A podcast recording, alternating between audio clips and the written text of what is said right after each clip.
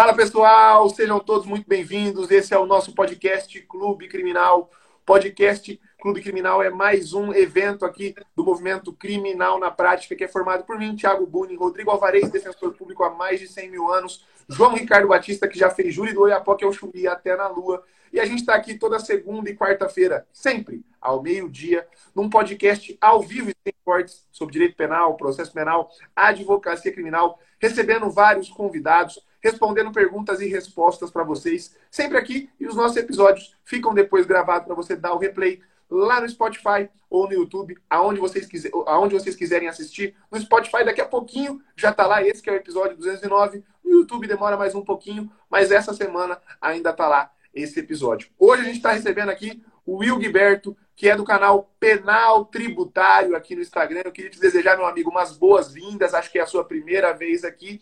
E vou te passar a palavra para você desejar um bom dia para quem está nos acompanhando aqui ao vivo, se apresentar um pouquinho, contar um pouco da sua trajetória. A palavra está com você, meu amigo. Seja muito bem-vindo. Valeu, amigo. Muito obrigado. Obrigado pelo convite, estar tá participando. Apesar que eu não me sinto nem convidado, viu, Tiago? Eu acompanho o podcast aqui, vejo o tanto de valor que vocês agregam. Quando tem algum tema que é de interesse meu, eu já agendo ali, estou participando. Então, já não me sinto nem convidado, eu sou de casa aqui também. É, meu nome você falou, Gilberto. Eu atuo, Thiago, no penal tributário há um bom tempo já. Eu percebi, e eu vou falar um pouco disso aqui hoje, essa oportunidade que é o penal tributário lá atrás. A maioria dos colegas que são advogados, eu sei que tem alguns que estudam para concurso também, mas todo mundo sente aqui um pouco daquela dificuldade de dizer assim, poxa, o direito está ali, é bom, tem a jurisprudência, mas ninguém aplica, ninguém respeita. Isso o que? Nos crimes crimes de tráfico de droga, também nos crimes com violência, né? os crimes de ordem sexual. E aí, no penal econômico, a gente sempre sentia diferença, até por conta de os precedentes virem de lá.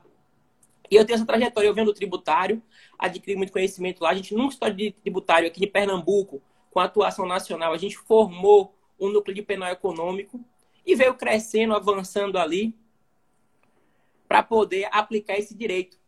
Aí hoje em dia eu estou como conselheiro aqui no estado de Pernambuco, da OAB de Pernambuco, da Comissão Prerrogativa também, e atuando sempre no penal tributário, com atuação estadual aqui, regional, um pouco da nacional, e também nos tribunais superiores. Legal, Gilberto, sensacional. Bom, é, e como é que você começou? Porque eu acho que esse é, um, é algo intrigante para todo mundo aqui. Antes da gente ir para a parte mais técnica, como é que você entrou? E, aliás, como é que você. Até antes, acho. Vou até mudar a pergunta aqui, reformular. Como é que você classifica, né? Porque o nome do teu canal é penal tributário. Como que você classifica o direito penal tributário? Para você, o que, é o direito penal tributário? Explica isso para gente. Vamos lá. Eu vou começar a explicar, mas vou fazer uma pergunta para quem está aqui com a gente e digo que respondam, respondam com sinceridade, né? Porque se não responder essa pergunta com sinceridade, a pessoa pode pegar um azar aí e ficar uns três meses sem alvará expedido, né? Quem gosta de pagar tributo. Me diz aí, quem gosta de pagar tributo? Aí, sim, gosta de pagar tributo ou não, não gosta de pagar tributo. Aí tem um delayzinho aí para a gente ler as respostas, enquanto eu vou falar um pouco sobre isso. Há um bom tempo atrás, Thiago, eu percebi ali, até na TV, na televisão, essa mudança. Porque o criminal sempre foi o quê? Tráfico de drogas, roubo, né? Outras operações. E a Aurélia disse ali, não gosto, né? Não sei, os outros vão dizer se gostam também pagar tributo. Mas a gente começou a observar o direito penal indo para o penal econômico. Né? Grandes operações no penal econômico, os políticos sendo criminalizados, questão ali de quem tinha colarinho branco, né? os empresários sendo processados. E eu sempre gostei de direito criminal. E eu observava aquilo ali foi uma, uma grande oportunidade. Por quê? Quando na faculdade, eu confesso que eu tive um desejo ali de fazer concurso público. E eu falava para minha mãe, mãe, eu quero ser delegado de polícia, eu vou estudar e tudo, comprava livro para estudar aquilo ali. E eu acho que ela não, não ouvia muito bem. Eu acho que ela ouvia assim: ele quer ser traficante de drogas. Só pode, porque não é perigoso e não sei o que e tal. E eu buscava uma solução para atuar no penal.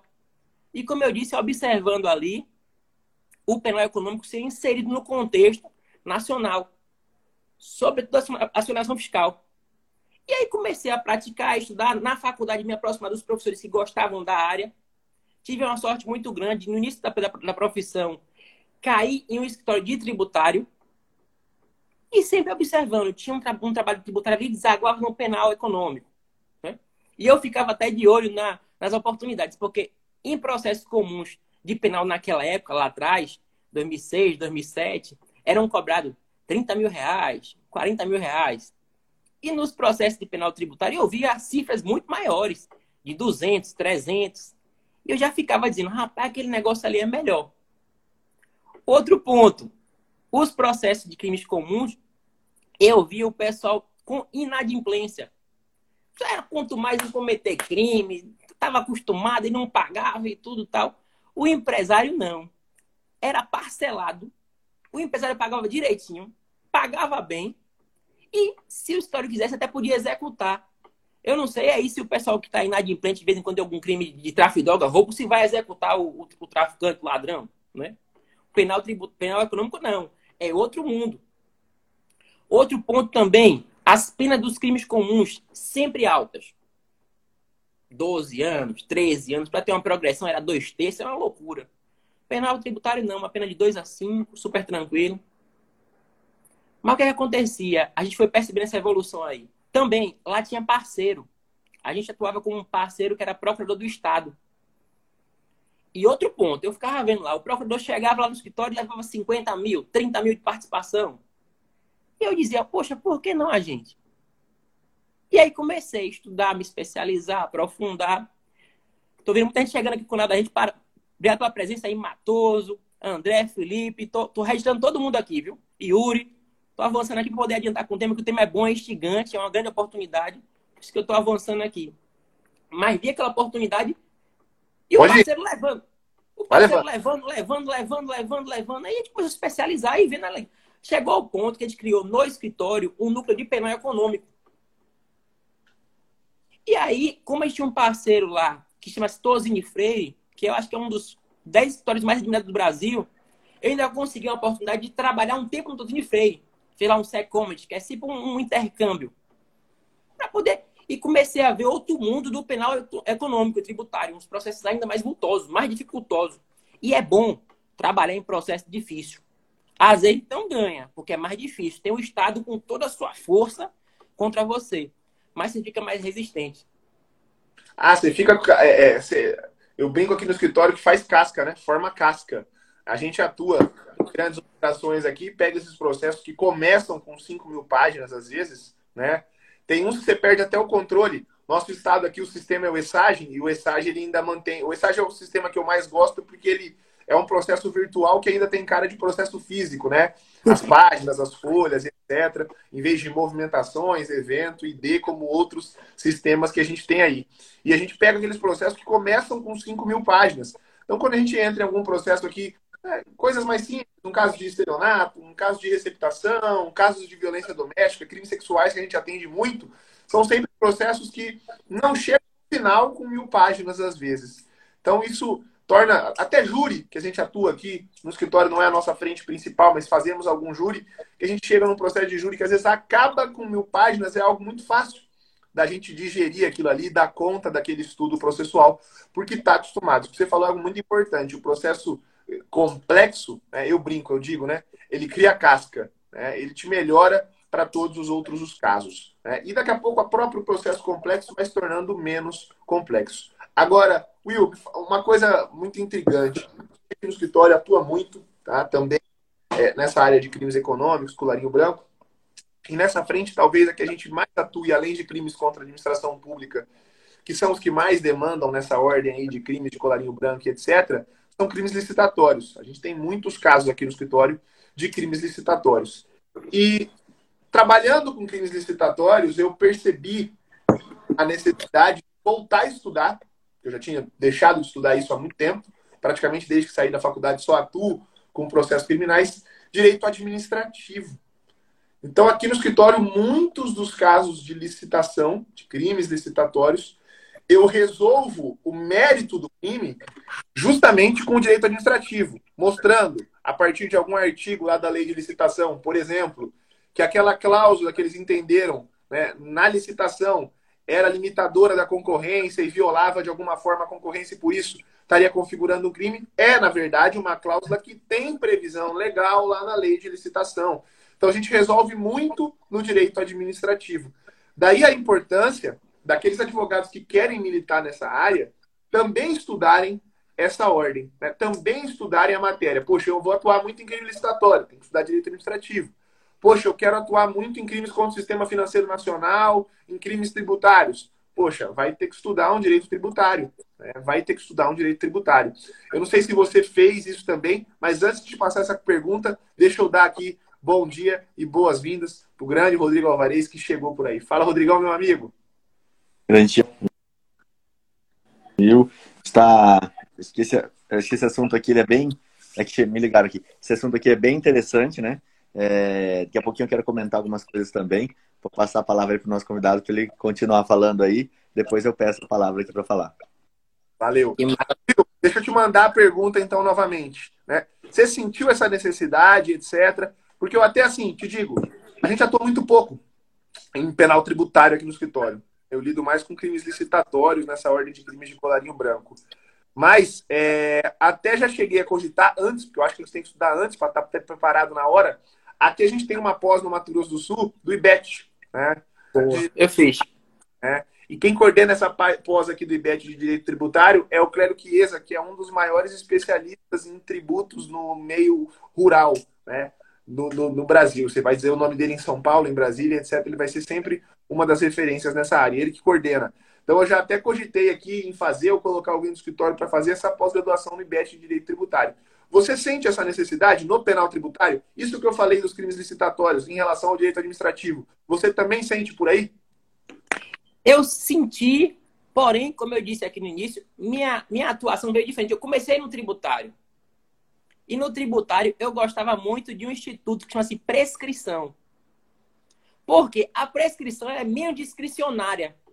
E o, direito é discricionário demais, né? Se o, se o julgador quiser condenar, ele pode fazer uma construção de condenar. Se ele quiser absolver também. A prescrição, às vezes, ele não tem para onde correr, não. Se você conseguir implementar uma defesa processual ali, ver uma prescrição, ele não tem para onde correr. É tudo, é, tem dispositivo para tudo. Mas, por exemplo, vou até antecipar um pouquinho aqui. Você falou, poxa, eu estou num penal aqui de licitatório, estou precisando ter o conhecimento de licitação, da lei específica no penal tributário também. Eu vou mostrar aqui, por exemplo, uma situação que acontece demais. E quando chegar um caso aí penal tributário, ou os que chegam, se você parar para observar, vai ter isso no plano de fundo. O empresário, ele vai gerindo a empresa dele. Vai gerindo. Chega um ponto, digamos, que ele quebrou. Ele deixou de funcionar, não aguentou mais. O comum, o que é que eles fazem? Eles abandonam a empresa. Diz, né? Acabou-se. Beleza. Ele abandona a empresa e ou com fecha, tentativa de fechamento da empresa ou com abandono, o fisco ele liga uma luzinha de alerta ali, por falta de declaração, por exemplo, e vai fiscalizar. E ele manda uma ordem de serviço, uma intimação, para fiscalizar um, um, determinado período de atuação da empresa. Chega lá, ele, ele encontra a empresa,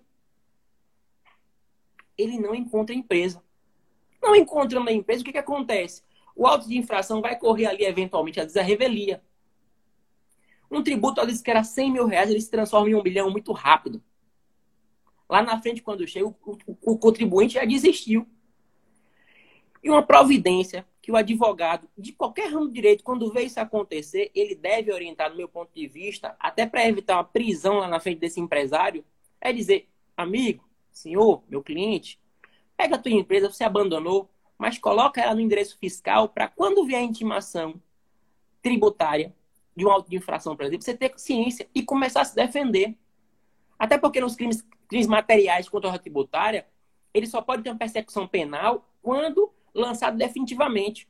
Ou seja, quando não tem mais prazo para recurso. Então você joga lá na frente e começa a se defender. E chega no final se defendendo só do, do miolo ali, só do, do problema. E não do eventual arbitramento que é o quê? Às vezes ele pega um tributo e ficou ali uma, uma foto de declaração, eles simulam quanto ele acha que, que, que custou a operação e botam um valor lá em cima, eles arbitram.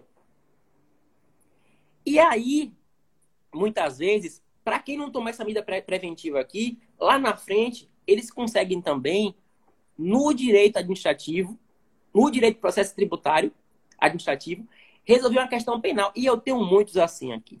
no nosso curso aqui a gente mostra muito, muitos casos práticos. Os casos que a gente atua, onde a gente acertou e onde a gente errou.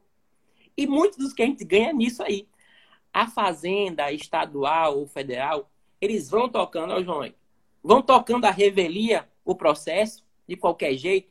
Às vezes tem a obrigação de primeiro mandar um R para intimar o empresário. Não achando, eles têm que intimar por edital. Porém, às vezes eles colocam uma declaração lá de que a empresa está baixada, que não está funcionando, não manda o AR e vão logo para o edital. E fica ali uma nulidade do lançamento na questão tributária.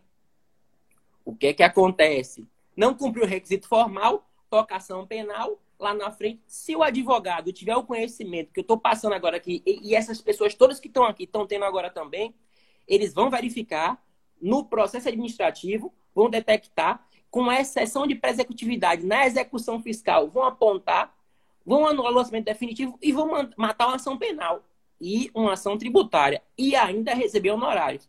Você vê a importância, Tiago e Rodrigo, de ter esse conhecimento administrativo do processo anterior para atuar no penal. A nulidade está na citação aí, você falou então, né? Isso. Do processo administrativo tributário. É, é assim, ó. E aí, eu que, até queria Fala te perguntar uma coisa, porque eu acho legal esses temas que são bem específicos, exemplo, direito penal tributário, porque ele cria, parece que uma cláusula, uma barreira, assim, vamos dizer, não uma cláusula de barreira, mas uma barreira de entrada. Porque se eu não sei tributário, eu não, eu não uso. Se eu não sei penal, eu não uso. E aí você falou que, olha, eu, eu era tributarista, eu vim do tributário para entrar no penal, como eu tinha aquele conhecimento, eu juntei as duas coisas e atuei. E aí minha pergunta é assim, uma, um advogado que ele é tributarista, ele consegue ter uma noção do que, que é o direito penal tributário? Ele consegue atuar ou ele vai precisar sempre de uma parceria? Você pode chegar no escritório tributarista e falar assim, olha, eu faço a parte penal. E esse cara vai entender bulhufas da parte penal e ele vai precisar de alguém para estar tá junto com ele, né? É, tem isso ou acaba que o tributarista sabe o penal, ele consegue entrar nessa área, ele consegue fazer isso? Hoje em dia, eu acredito sempre que dá para trabalhar ou o tributarista sozinho no penal tributário, ou o criminalista também sozinho no penal tributário? Existe até um, um método de conhecimento, ó, o Brizola falando da súmula vinculante, lançamento perfeito, meu amigo.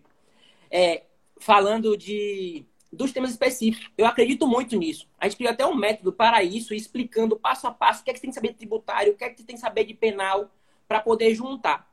Porém, eu particularmente, sempre eu faço a parte penal tributária e sempre tem um, um tributarista ao lado. Geralmente que vem do escritório. A diferença aqui, e eu vou continuar a responder, é o seguinte, que muitas vezes o cliente, às vezes, por medo ali ou por preocupação, está sempre com o pagamento do criminalista em dias já o do tributarista, ele, não, deixa aí, doutor, a gente vai ver, não sei o que e tal, porque o medo é de ser preso.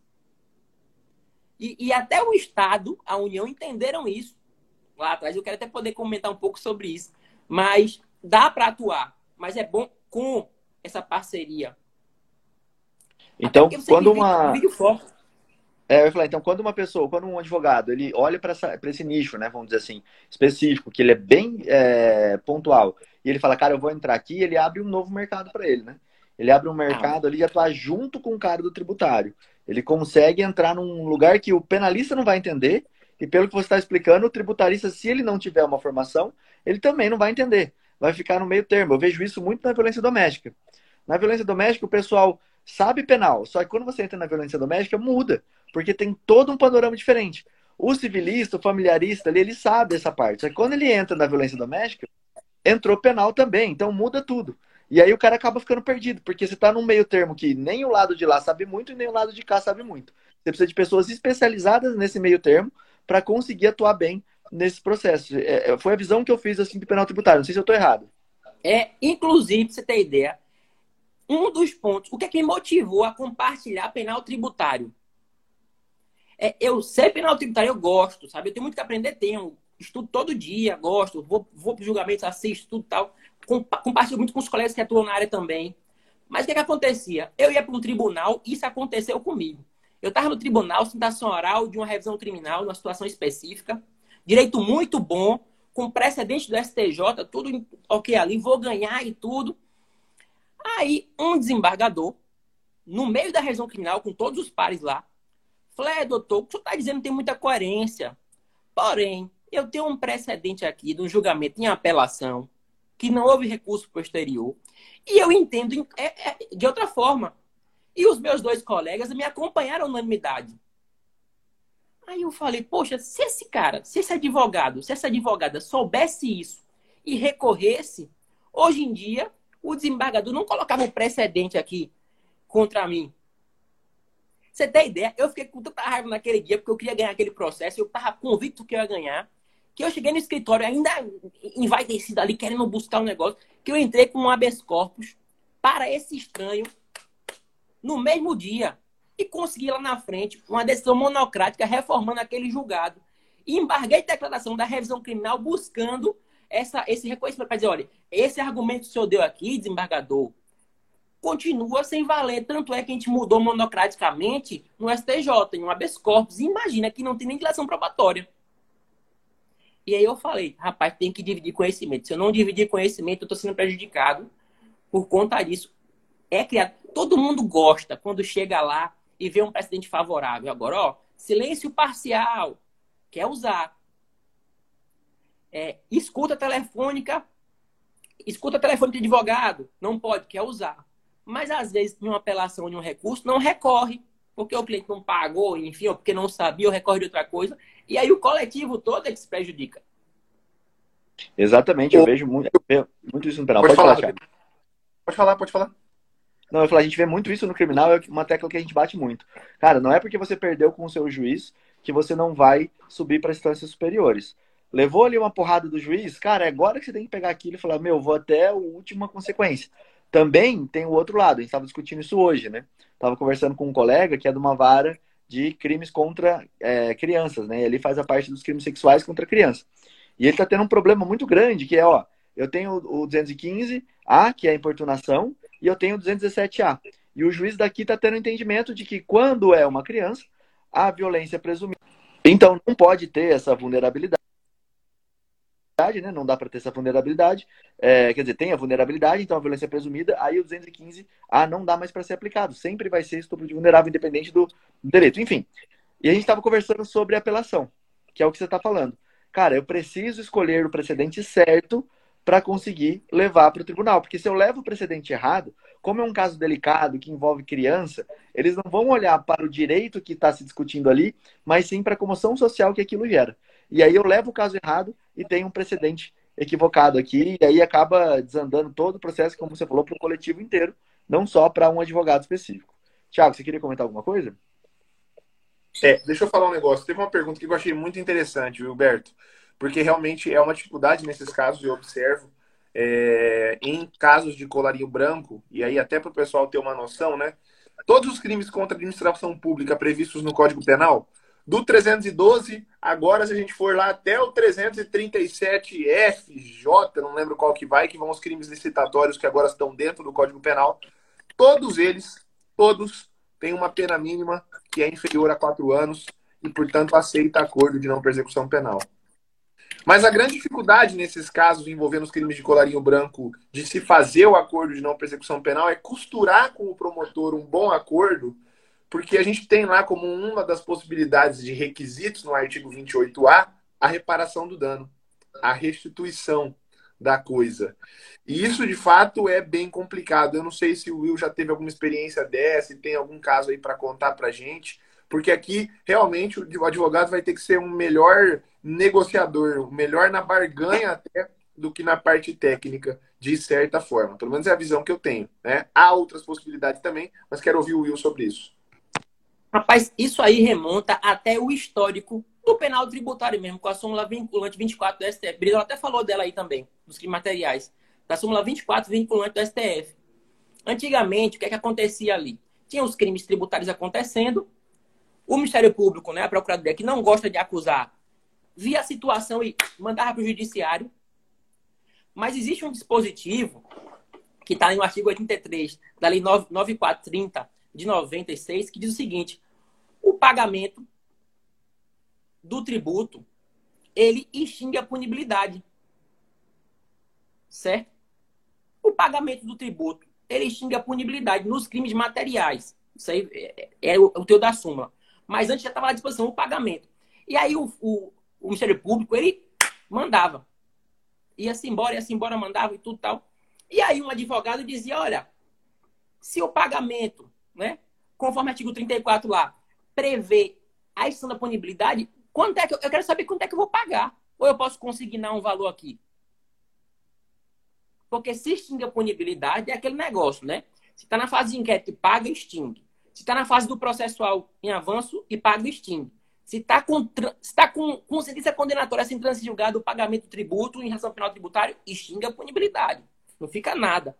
Inclusive, se houver o trânsito em julgado, ainda que passe em todas as instâncias, e houver o pagamento do tributo, vai extinguir, lógico, não a punibilidade, mas extingue a pretensão executória. Vê. E aí foi, foi justamente o que gerou na súmula vinculante.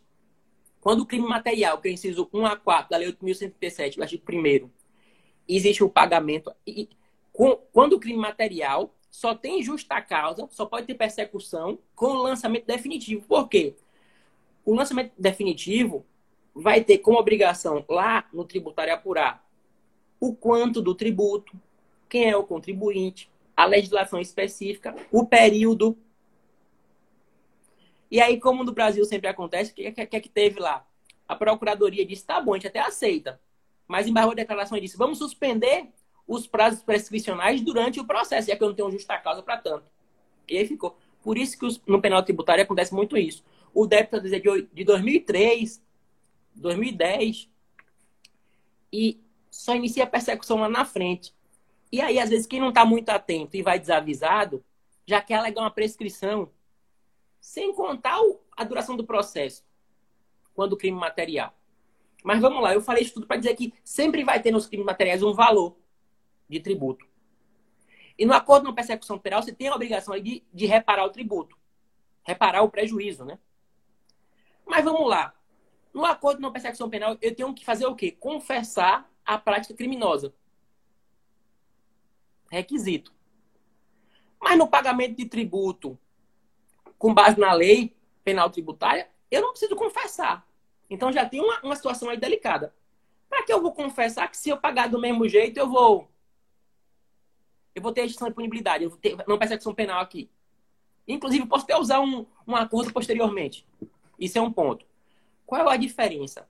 No acordo de persecução penal, já conseguiu fazer aqui, pagar, em vez de ser o tributo com as multas e juros, que é do caso penal tributário, no acordo de persecução penal, já houve hipótese de pagar apenas o tributo específico. Mas aí é caso a caso, tem procurador que entende assim, tem procurador que não entende. O é, acordo é, eu, tenho... eu, eu, acho, desculpa até, Rodrigo, eu acho que um bom acordo, Gilberto, uma boa costurada, né, seria e é, é, mostrar, eventualmente, para o promotor de justiça ou para o procurador, né, que já houve o pagamento desse tributo na esfera administrativa. Né? Muitas vezes isso já aconteceu, ou houve o parcelamento lá na esfera administrativa, e isso também podia ser de alguma forma alegado. Se eu paguei lá, eu não vou pagar aqui de novo, né? Tá incorrendo até numa, num bis in idem, algo do gênero, né?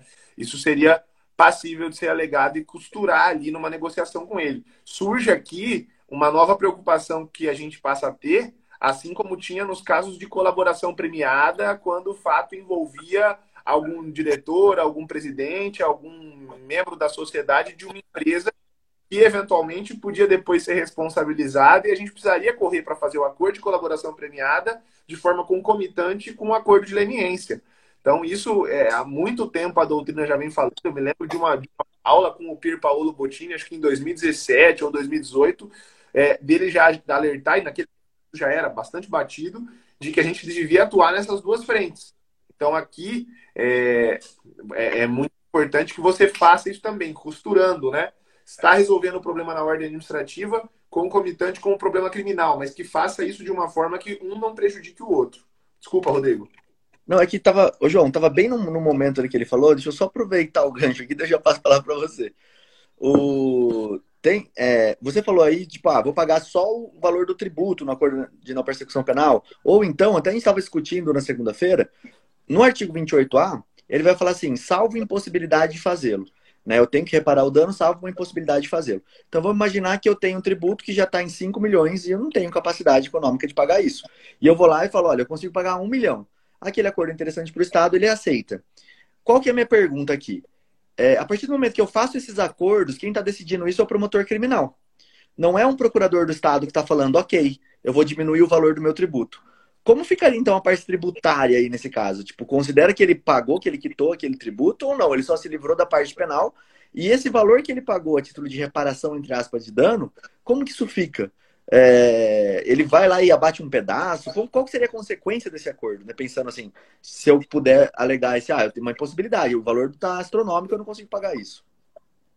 É, esse valor pago seria conciliado para bater no crédito total tributário, teria o efeito no criminal, mas a execução fiscal ali, a cobrança do crédito, se não prescrita, ela vai continuar. O, o, o, que, é, o que é interessante, é bom sempre lembrar é o seguinte, que existe norma específica que diz lá, extingue-se a punibilidade dos crimes definidos no, artigo 81, na, no artigo 1 né? nas, na, no artigo do, da, da Lei 8.137-90, vai extinguir a punibilidade quando pago o tributo, inclusive juros e seus acessórios, que são as multas ali. Se pagou no administrativo o crédito integral, extingue a punibilidade, acabou-se. Por isso que muita gente fala assim, poxa, como é que eu vou pagar com acordo de persecução penal se aqui a lei já me garante uma, uma de punibilidade? Que vai me permitir até fazer amanhã ou depois um acordo de uma persecução penal. Mas, por outro lado, assim, tem procuradores promotores que aceitam só o pagamento, por exemplo, como eu disse, do tributo. É, essa questão de salvo impossibilidade. Existe, existe a, a discrecionalidade ali, limitada, do procurador do promotor, de fazer um acordo com valor menor.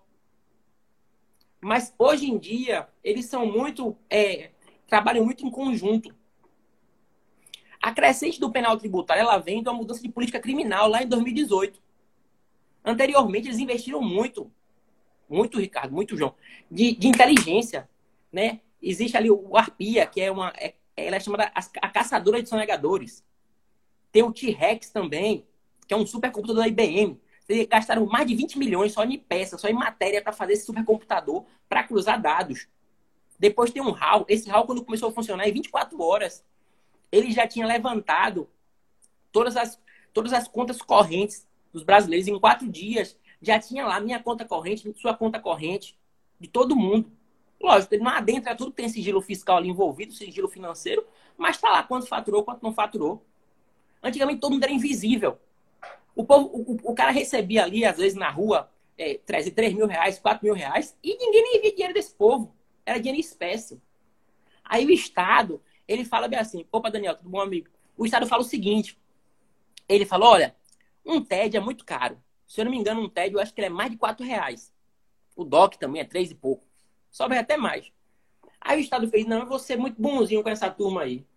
Eu vou liberar um negócio que faz tipo TED a qualquer momento, de graça, para vocês. Aqui, eu tomo Pix. Não, é, rapaz, é raro existir gente invisível. Hoje em dia tem hora que eu quero dar um dinheirinho, dois reais, três reais, pro cara ali no, no, no flanelinha. Dá vontade de dizer, mas que você tem Pix. E tem gente que tem Pix. Na praia, vendendo um picolé, vendendo uva, vendendo fruta. Não tem mais invisível hoje em dia, não. Tá tudo lá. A gente tem uma obrigação, todo mundo que, fatura, que tem recebimento a, a partir de, acho que é 2.800 mais ou menos, então uns 26 mil por ano, tem que declarar imposto. Ninguém declarava. Hoje em dia tá tudo visível. Lógico, o fisco hoje em dia, ele vai em cima só do que é interessante, né? O débito maior. Porém, esses aplicativos, essas inteligências artificiais, hoje em dia, eles fazem o trabalho do auditor, que antigamente analisava 30 mil laudas, 40 mil laudas de documentos de uma autuação. Agora é um robozinho ali. Já vai, ele já vai, já, já vai conseguir achar. João, você tinha uma pergunta? Manda lá. Eu tinha uma pergunta, Wilberto. É o seguinte. Eu trabalhei por muitos anos num órgão de fiscalização. E esse órgão de fiscalização, claro, tinha, eh, ele era um órgão técnico, mas ele eh, tinha aquela parte de cobranças, de GRU e etc. Uma das coisas que a gente sempre via ali, principalmente com, com os fiscais mais antigos, eles não, atualiz... eles não se atualizavam, ou seja, a atuação deles não era muito atualizada com relação ao procedimento de fiscalização. Então a gente sabe que o que o que obriga o contribuinte a pagar alguma coisa é o fato gerador. Muito embora esse, esse fato gerador ele, recebe influências de quando há uma espécie de nulidades ou inobservância do procedimento de fiscalização. Então, geralmente, os órgãos fiscalizatórios eles têm uma lei que autoriza, uma lei federal que autoriza é, o órgão fiscalizador a fiscalizar, e aí o órgão fiscalizador, por meio de portaria ou outra lei complementar, ou uma lei que seja subalterna à lei ordinária, ela acaba por regulamentar o procedimento de fiscalização. Aonde eu quero chegar com a minha pergunta? Até onde a inobservância de um procedimento de fiscalização gera reflexos positivos ou negativos para aquela pessoa que está respondendo o, o, penal tributário, no sentido de não pagar o tributo, ou seja, a inobservância do, do procedimento de fiscalização pode ser uma, uh, uh, algo que interfira na, na obrigação de pagar o tributo, ou até mesmo na obrigação penal. E aí a gente sabe, pô, até onde isso interfere no fato gerador, né, na obrigação do cliente de pagar pelo tributo e até mesmo responder pelo crime. Vamos lá, excelente pergunta. Vou até voltar um pouquinho no contexto histórico e, respondendo conjuntamente. Antigamente, antes de 2018 mais ou menos, o que, é que a gente dizia para os nossos clientes lá? Olha, só basta declarar o tributo. Respeita o procedimento. E declara o tributo. Eu já ouvi de empresários dizendo bem assim, doutor, não pagar tributo é um empréstimo com juros muito menor do que o do banco.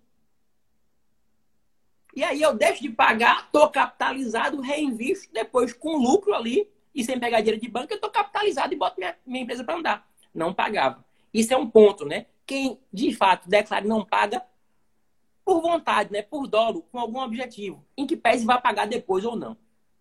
Isso é um ponto. O outro ponto é, é isso aí que você falou. Eu já absorvi cliente em audiência nesse sentido. A gente começou a fazer pergunta, pergunta, pergunta, pergunta sobre o procedimento, como era, como era a lei, e o auditor, olha, eu não sei, eu não recordo, eu não lembro. Eu disse, mas não está em vigor hoje em dia? Tá. O senhor não é auditor ainda hoje em dia? O cara sou. Tá bom. Beleza. Chegou um ponto que ele verbalizou e respondeu assim, ó, doutor, eu não sei, ninguém compreende essa lei completamente não. Aí eu, na hora eu já peguei o magistrado, eu falei, tá vendo, excelência? Se o auditor não conhece, como é que meu cliente vai conhecer? E já botei outra pergunta para ele não vir responder, entendeu? Pra ele não dizer que estava na lei ali.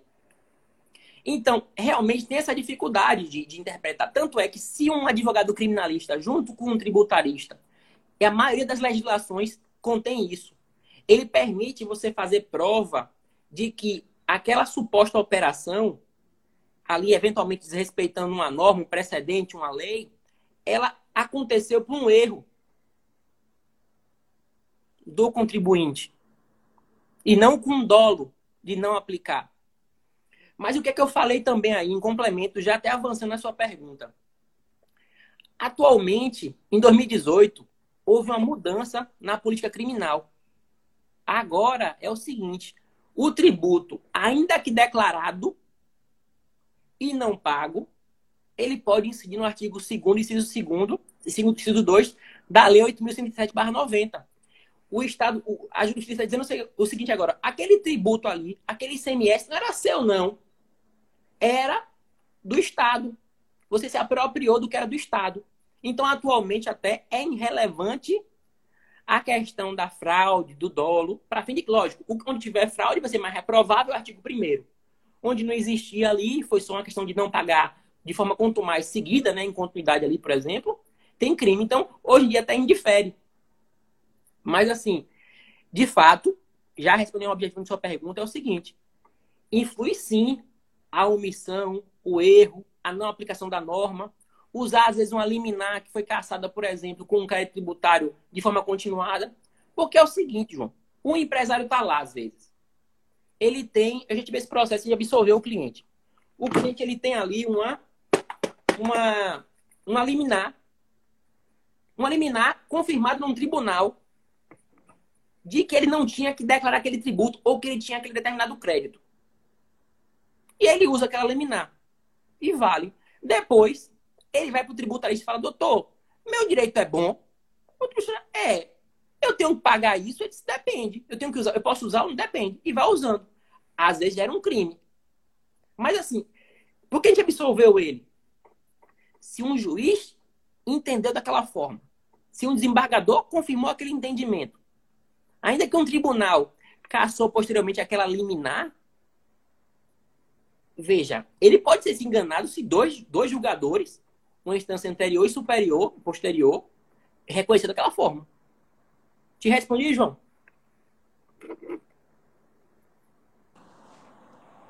Acho que tem um delayzinho ali pro João.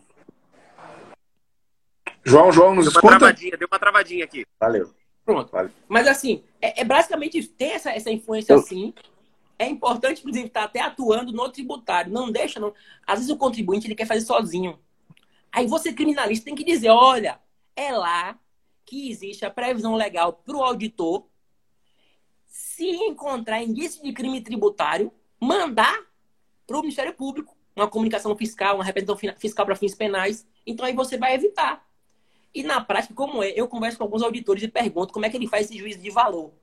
Hoje em dia é mais fácil, mas antes ele fazia assim, ele, doutor, a lei determina que eu comunique quando houver indício de crime.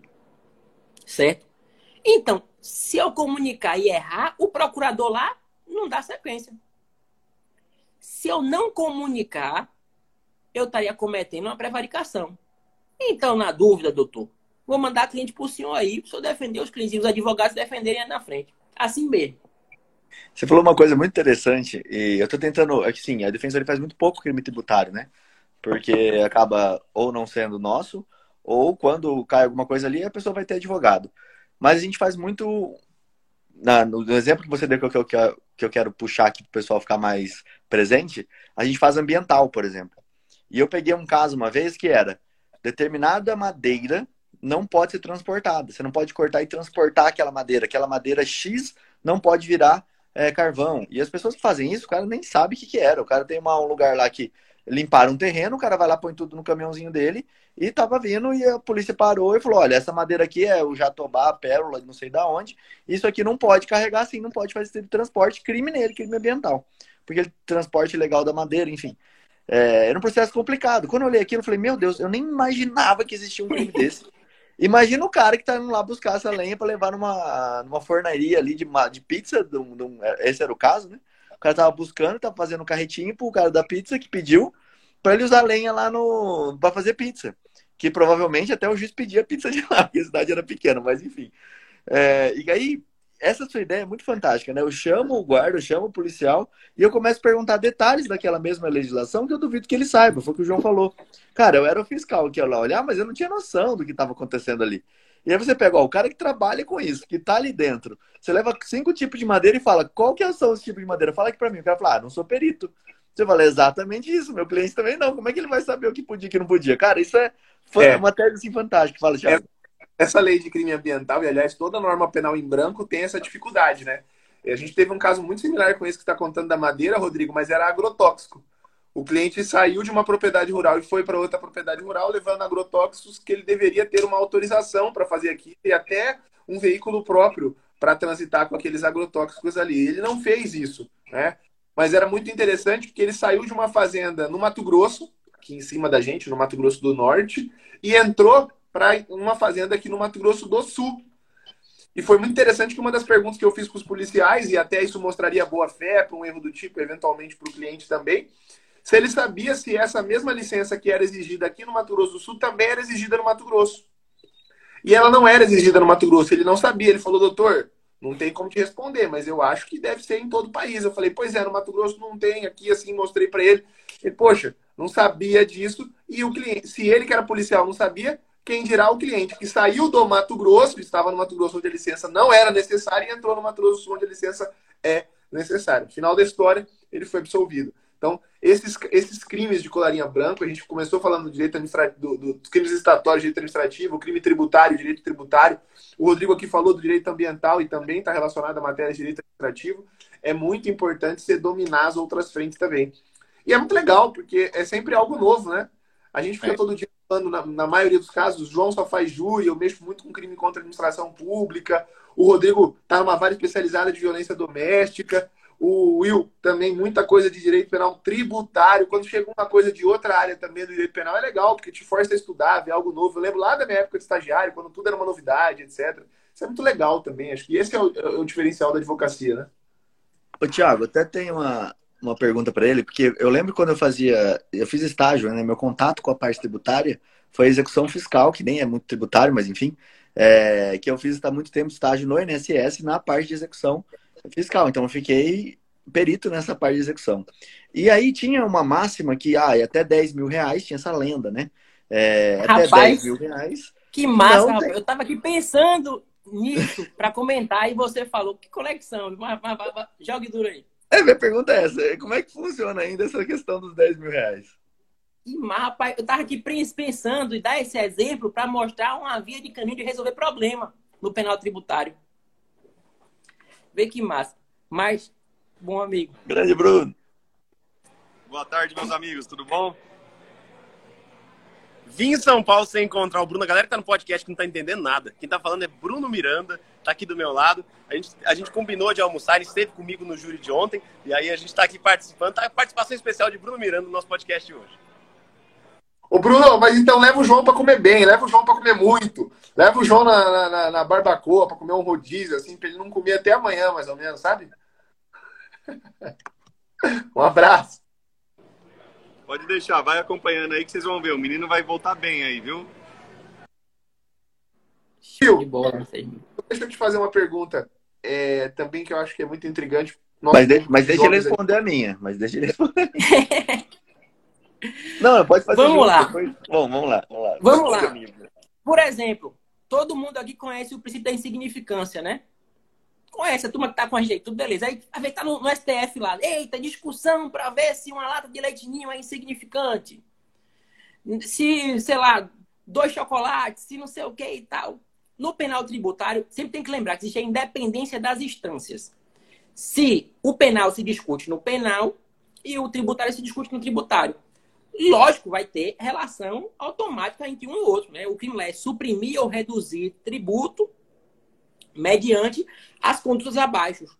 Depois até me falar dessas condutas, viu, Rodrigo, para não passar batida aqui, para mostrar o porquê é fácil trabalhar no penal tributário. Mas vamos lá. No tributário, o fisco ele tem um parâmetro. Todo estado tem um parâmetro. Aqui em Pernambuco, por exemplo, só, só o, o, fisco, o estadual daqui de Pernambuco ele tem, ele tem a deliberalidade de executar ou não o débito abaixo de 10 mil reais. O que é que significa? O que é que entra no nosso ouvido assim? É insignificante 10 mil reais. Então, uma suposta aí, supressão ou redução de tributo, ainda que criminosa, com valor de tributo abaixo de 10 mil aqui em Pernambuco, e lógico, uma só, por exemplo, tem hipótese de ser mais de uma, mas assim, é insignificante. Você aplica o princípio da insignificância. Em que pese, às vezes, os procuradores, os promotores, eles querem dizer que não, olha, é o tributo, a multa e os juros. Então já passou dos 10 mil aqui, não é significante não. Mas aí até o STJ consolidar que é só o tributo. Então, no seu estado, deve ter uma norma dizendo assim, ó, esse, esse valor aqui tem estado que é 2 mil reais. Mas aqui em Pernambuco é 10, eu não sei qual, qual daí especificamente. Então, se tiver a norma tributária dizendo que é insignificante para o Estado poder executar ou não, lógico que no penal vai ser, vai poder aplicar o princípio da significância e ali extinguir a punibilidade atacando a tipicidade. Ó, oh, o Brizola tá até falando aqui que é bem interessante isso. 20k no federal, Rio Grande do Sul 10. É, na época eu fazia estágio em São Paulo, no SS lá. Então lá era 10, pelo que eu me lembro, né? Que a gente tinha essa discrecionalidade que você está falando, a gente não entrava com, é, com execuções. Na verdade, eu estava na parte de tocar a execução, mas enfim, não chegava nada menos disso. E aí você pensa, cara, como é que pode, dentro de um direito, dentro do direito penal, você ter um princípio da insignificância relativizado por Estado? Será que eu também não posso criar uma tese em que eu preciso pegar o maior valor? Tipo, ah, o federal é 20? Sim, então dentro do criminal, eu tenho que entender que 20 é um mínimo para qualquer lugar. Eu não posso pegar o critério daquele Estado específico. É, porque é uma ideia meio louca, assim, né? Foi até que a gente estava discutindo. Oxe, não, não é meio louca, não. Tem juiz que aplica. E se não houver recurso aí, já foi. É, eu estava até discutindo isso, você porque. Tá certo, tá coerente. No, eu, eu fiz uma audiência de custódia do cara que pegou, acho que foi dois ou três pó de Nutella, não lembro. Deu um valor muito pequeno. Aí o pessoal falou, não, mas ele furtou o pó de Nutella. Aí você fala, não, eu sei, mas tem gente que deve tributo aí. E quando não chega até 10 mil reais, tá tudo bem? por que, que para uma loja imensa pegar três pó de Nutella é considerado gravíssimo, né? A ponto de prender a pessoa, entrar no penal tributário. É... Mas enfim, você consegue e você consegue aplicar essas, essa, esse princípio da insignificância no penal se o promotor sim, denunciar, sim. isso é aceito. Sim, sim. Inclusive, às vezes, assim, o que é que tem que ser atento? A empresa, às vezes, tem vários sócios. Tem, eu tenho um processo aqui específico, a gente até usa ele como em aula, exclui o nome dos clientes, né? Mas usa ele em aula para mostrar, em que um contribuinte, ele só participou em determinado período da empresa, e o auto de infração daquele período tinha valor do tributo menor de 10 mil. Então a gente excluiu ele pela participação, que ele só era naquele, naquele ponto ali que participava, e naquele ponto que participava, o tributo era menor. Em que pese a autuação completa lá deu não sei quantos milhões, naquele ali tinha aquele autuação menor. Excluiu ele. E ele ficou, graças a Deus, aplicamos. E aplica muito, sabe? Sempre tem assim. Você... Por quê? Aí, aí, eu vou emendar porque você falou uma, uma coisa muito interessante. Que é, tá, se eu tenho 10 sócios numa empresa e a empresa deve 100 mil, eu tenho que cotizar isso ou não? Todo mundo deve 100 mil? Qual que Todo é? mundo deve 100 mil. Todo mundo deve 100 mil. E aí, no caso, se. Quer dizer, quem deve 100 mil é a pessoa jurídica. Sim. Lógico, aí com base no artigo 51, salvo o melhor juízo ali a 50 do direito civil, se houver dissolução irregular da empresa, aí vai poder repercutir para os sócios. E aí, se cada um divide, enfim. Mas assim, todo mundo está devendo, a empresa está devendo ali. Mas se aquele sócio só participou em determinado período da empresa, que a ação é humana. Quem comete crime não é a, a pessoa jurídica, é o gestor. Inclusive o que tem domínio do fato. Naquele período. Por isso que, às vezes, quando é verdade, acontece, viu? Quando é fato, né? Quando é verdade, a gente acontece e alega. Tem lá três sócios. E, às vezes, um dos sócios tem mais de 70 anos. E aí, quem detinha o domínio do fato por ser fato, e a gente alega, era a pessoa que tinha mais de 70 anos. Aí faz a prova nesse sentido, demonstrando que era ele que mandava ou que podia gerir ações ou omissões em relação à parte tributária. E aí só ele respondia. E quando ia aplicar uma pena em concreto ali, ou uma retroativa quando o fato era pretérito, tinha uma prescrição. Tinha uma. É, eu lembro que no NSS você falou do. Para considerar personalidade, né? Tinha uma sacada que a gente fazia, que era muito interessante, assim, que o, o meu chefe na época acabou deixando, eu fazia direto. Que era, eu pedia para citar o sócio da empresa. Aí o que acontecia? Citar no endereço que deu e ele não tava. Não achava mais aquele sócio para citar. E aí isso era uma das consequências. Olha, se eu não consigo mais achar, se a sede da empresa não está mais lá e a empresa não avisou, isso constitui uma, uma, da, uma das hipóteses que eu consigo desconsiderar a personalidade e chegar no patrimônio ali de cada um daqueles sócios, né? É, e aí o que você falou também é muito interessante, né? Então eu posso fazer uma prescrição até com menos de 21 ou com mais de 70, através do, daquele sócio, e pelo que você explicou aqui agora, que tem o domínio do fato. Então precisa ser meio que o sócio administrador da, da empresa, seria isso? O cara que decide da parte tributária, porque a empresa é grande. Às uhum. vezes tem uma empresa ali, um toca a parte tributária, o outro toca a parte comercial, o outro a parte financeira, e, e, e não se confunde. Por mais que às vezes conversam as, as, as operações, mas não se confunde. Tributo é dizer declara, não declara, faz, não faz, dá ordem a um contador. Financeiro é dizer baixa o preço. Sim. Aí você falou que tem umas condutas, né? A conduta lá do artigo, você queria falar um pouquinho? Vamos entrar nelas? Vamos. Se a gente abrir a Lei 8.137 aí, barra 90, o artigo 1 por exemplo, as condutas, que fala lá o artigo, né? Suprimir ou reduzir tributo mediante as condutas abaixo. É aí que eu falo que é fácil trabalhar no penal tributário. Essas condutas, quando a gente lê e observa, tá ali. É um estelionato, é uma falsidade ideológica, é uma apropriação. Então, são crimes que todo criminalista já conhece, está no Código Penal há muito tempo. Ou seja, é fácil. Só muda o quê? O fim de suprimir ou reduzir tributo, porque é uma norma especial. Por isso que eu acho que é muito fácil trabalhar no penal tributário. E aí eu preciso de dolo em toda essa conduta, né? Eu tenho que querer, tipo, ah, que nem a gente estava conversando aqui. Pô, eu não sabia que essa, minha atitude, que essa minha atitude consideraria isso. Ou então, como você falou, que eu acho que é o que eu vejo é, o maior problema, é, pô, ter uma discussão na doutrina, na jurisprudência, se aquele tributo é devido, é, se eu tenho que recolher, qual que é a minha é, tributação hoje, por exemplo, com a internet, os serviços eles viraram serviços multi, de multifacetas, né? O que a gente está fazendo aqui, por exemplo, se a gente cobrasse para as pessoas assistirem essa live, isso é um serviço, eu estou entregando, é, é, um conteúdo que eu estou entregando. Se eu pudesse materializar isso e entregar para a pessoa, isso seria como se fosse um e-book, não seria?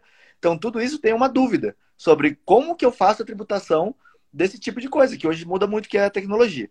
Nesses casos, eu posso alegar que, olha, não tem dolo, dá, essa tese ela encaixa é, dentro do que você está falando, né? Olha, eu tenho que suprimir aquele imposto com a vontade de cometer um estelionato. Eu estou usando de um ardil. Eu não estou usando de uma tese de tributário para não pagar o imposto. Eu não tô, eu estou usando de um ardil mesmo. Tem isso ou não? É o dolo que importa? No fundo, a pergunta é: o meu dolo vai importar mais do que o, o resultado? É, o resultado tem uma grande relevância. E o dolo já é um dolo mais genérico, é um dolo é, que você não consegue, comprovar muito, até porque é um crime de ordem intelectual, que geralmente acontece em empresa, até a própria autoria. Você não tem que mostrar que naquele dia X, João falou para o contador, para o contador, e o contador participou ou não. O advogado que deu o parecer pela não tributação ali, se está envolvido ou não. Então, é um dolo genérico. É diferente dos outros crimes. Uhum. Interessante isso aí.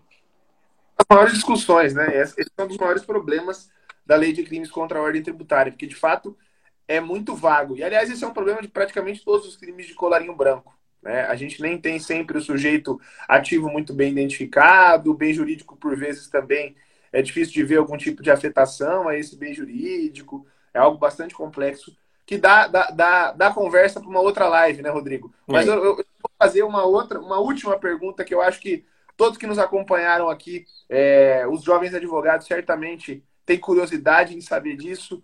O Will, como que eu vou captar, como que eu vou conseguir o meu primeiro cliente em direito penal tributário do escritório? Qual é a dica que você pode dar para essa rapaziada que está no começo aqui, louca para saber isso? Como entrar nos crimes de colarinho branco?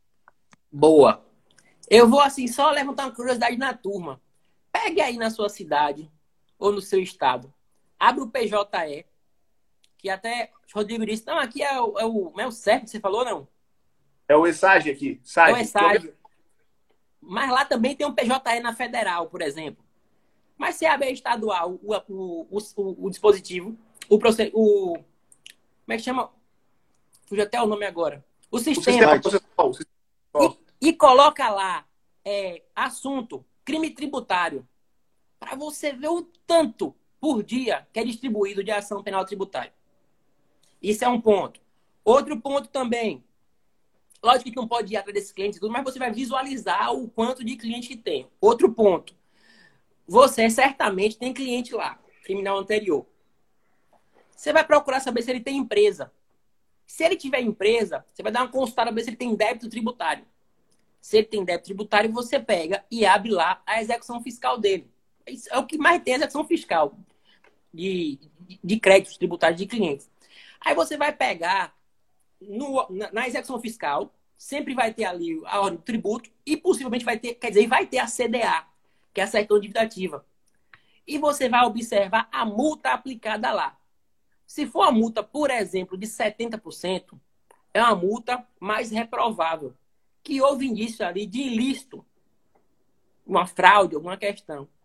Pode investigar e ir na Receita Federal ou na Fazenda buscar aquela cópia de processo administrativo ali que você bem provavelmente vai encontrar uma comunicação ao Ministério Público Federal ou, ou estadual para apurar aquela conduta. Às vezes fica lá escondida, mas por outro lado, se você encontrar, você encontrou um problema já existente e você levando para o cliente, falar, investiguei aqui, encontrei isso aqui, é uma situação assim, tá lá parado, ninguém mexeu não, mas está aqui, vai virar uma ação penal. No futuro próximo, ele vai receber uma, uma, uma comunicação, ou de uma delegacia especializada, ou uma procuradoria, e ele vai lembrar de você, advogado. Ele não vai procurar, rapaz, isso aqui já tinha, já tinha sido antecipado a mim. Quando você não já vai orientar ele e dizer, ó, é importante começar a atuar de agora. Porque, como eu falei, antigamente era a fraude. Hoje em dia é o não pagamento. E Brizola disse aí, ó, tem que ser continuada. Mas assim, quem é que não declara uma nota num mês e no outro mês vai declarar? Aí realmente foi um erro, mas geralmente é a pessoa toca o não vou falar palavrão não para não prejudicar a live aí, mas assim, toca o pé, pé para fora, assim. Então, tá Exatamente, tá crescendo. Cara, isso, isso, é muito interessante, porque se você chegar antes no, no cara, é, você pode até fazer, eu não sei se existe, mas deve existir muito, né? A parte do compliance tributário com ele para falar, olha, vamos resolver antes de dar rolo. Vamos, vamos pelo caminho certo, o que você está fazendo está errado. Se você continuar assim, é, eu sei como fazer, e se você continuar assim, vai dar problema. E é o que você falou. Se bater o problema na porta dele, ele vai te procurar. Fala, cara, como é que você sabia? Se eu tivesse te ouvido antes, isso vai ficar aquela é. pulguinha. É. Pelo menos uma pulguinha vai ter, né, Thiago? Eu, eu, tenho poucos casos de crime contra a ordem tributária no escritório, mas um dos que eu tenho é isso, é uma bola de neve. O cliente entrou nessa bola de neve e nunca mais conseguiu sair. Né? É processo atrás de processo, enorme. A gente conseguiu em parte para que fosse reconhecida a continuidade delitiva, em outros não, mas é algo bastante complexo. Isso que o Rodrigo falou é bem interessante. Também é um, um nicho para você atuar, de certa forma, num compliance, numa, numa advocacia preventiva. Will, Passamos até aqui da nossa uma hora de live. Eu quero te agradecer, foi sensacional. Não tenho dúvida que vamos chamar você de volta aqui para conversar sobre outros temas. Fica ligado aí também, sempre que tiver alguma decisão interessante do STJ, do Supremo, sobre crime contra a ordem tributária, manda uma mensagem para a gente. A gente marca aqui um dia para conversar com você, beleza? Vou passar aí para você dar tchau para o pessoal e depois mando para o Rodrigo e para o João para eles finalizarem aí. Turma, brigadão aí, a presença, o convite também, a participação, a turma participou bastante aí. Fiquem atentos ao esse nicho penal tributário. Vi o número do CNJ aqui agora. 54% do acervo do judiciário está lá compreendido de execuções. Né? E antigamente, como eu falei, tinha que ter fraude. Hoje em dia não. O não pagamento por si só. Todas essas execuções aqui, elas podem virar um penal tributário. Então, é importante estar capacitado para isso. E sempre que puder, eu estou compartilhando. Tiver assunto, eu vou trazer também para a gente trocar ideia aqui. E contem sempre aí comigo, tá bom? Um abraço. Ah, não vou nem passar para o Rodrigo e para João. Se você é do Will ou não conhecia o Will e não seguia todo mundo aqui, clica aqui em cima da minha cabeça. Clicando aqui vai ter o Instagram de todo mundo. Você pode seguir todo mundo aqui em cima da minha cabeça. Tem uma setinha. Não espera para depois da live, senão depois você não lembra qual é o nome do Instagram. Clica ali agora nessa setinha e já segue nós três. Eu, Will, Rodrigo e João. Rodrigo, meu amigo, um abraço. Valeu, Thiago. Tchau, João. Valeu, Até mais, valeu, galera. Até a próxima. Um abraço. Um abraço, até mais. Até a próxima, tamo junto. Muito bom. É.